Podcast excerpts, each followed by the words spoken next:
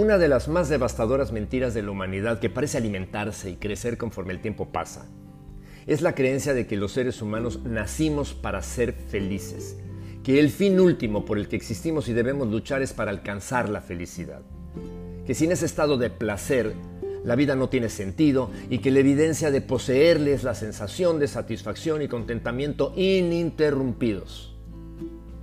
Puedes notar la característica de una persona sabia, feliz, según el proverbio del día. El que ama la sabiduría trae alegría a su padre. El que anda con prostitutas malgasta todo lo que tiene. Proverbios 29:3. El que ama la sabiduría trae alegría a su padre. El que anda con prostitutas malgasta todo lo que tiene. Un hijo sabio se muestra como tal cuando trae alegría a su padre, no a sí mismo.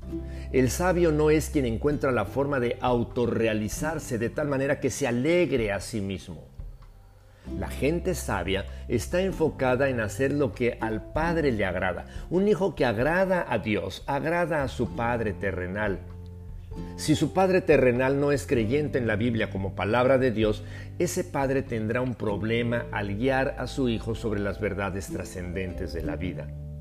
Por eso este versículo habla tanto a los padres como a los hijos, quienes procuran el placer por el placer mismo tarde o temprano acabarán desilusionados de la vida, con una pesada carga de frustración y un sentido de insatisfacción con tendencia a la nostálgica añoranza, a la pérdida de entusiasmo y ganas de levantarse cada mañana para realizar proyectos y sueños. Los proyectos y los sueños también se esfumarán. Es interesante el argumento al que Salomón, el recopilador de los proverbios, recurre para contrastar la sabiduría de un hijo que no está centrado en sí mismo, procurando su felicidad personal a costa de lo que sea. Y este se contrasta con el que anda con prostitutas malgastando todo lo que tiene.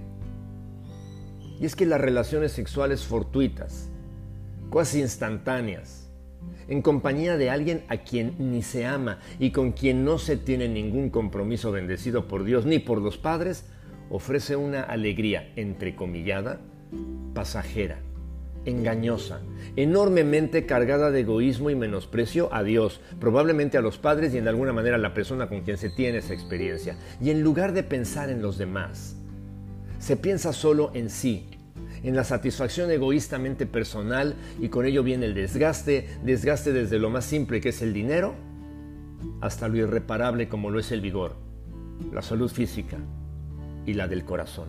Y quien busca su propia felicidad pasando por encima de quien sea, dice el proverbio, malgasta todo lo que tiene. ¿Quieres ser feliz? Deja de pensar en ti y enfócate en hacer feliz a Dios. Todo lo demás vendrá por añadidura. Lo más importante, dijo Jesús, es que reconozcamos a Dios como único Rey y que hagamos lo que Él nos pide. Entonces Dios nos dará a su tiempo todo lo que necesitemos. Mateo 6, versículo 33, traducción en lenguaje actual. Señor Jesucristo, dame el temple de actuar en busca de tu felicidad antes que la de nadie más y de la mía propia. Sé que entonces me darás el gozo de ver felices con mis decisiones a mis padres y demás personas que me aman y por supuesto a mí mismo. En tu nombre oro. Amén.